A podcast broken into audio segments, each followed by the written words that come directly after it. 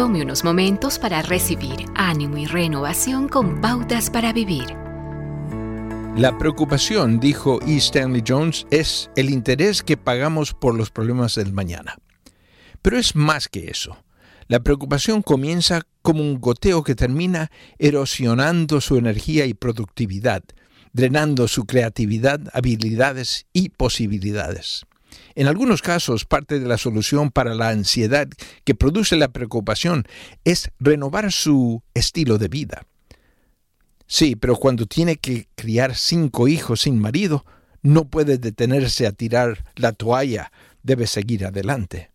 La mayoría de nuestras preocupaciones se agrupan en torno a dos temores principales. ¿Qué podría pasar y qué ha pasado? Abraham Lincoln, como abogado del Tribunal de Circuito, tuvo que recorrer el territorio de Illinois. En uno de estos viajes, él y sus compañeros cruzaron varios ríos alimentados por las abundantes aguas que traía la primavera. Pero cuando llegaron al caudaloso río Fox, se preocuparon y dijeron, si tuvimos problemas al cruzar los otros ríos, ¿cómo vamos a cruzar esto? Decidieron pernoctar esa noche en una rústica cabaña de un colono.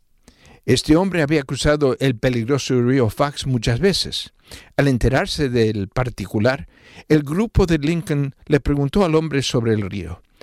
Sé todo sobre el río Fox, les dijo, y agregó, lo he cruzado a menudo y lo conozco bien, pero tengo una regla fija con respecto al río Fox. Nunca lo cruzo hasta que llego al río. Cuando está donde Dios quiere que esté y usted sabe que Él es su pastor y que lo llevará por el río a través del valle oscuro, puede dejar que Dios se encargue del turno de la noche y usted puede dormir en paz. Haga de esto una práctica.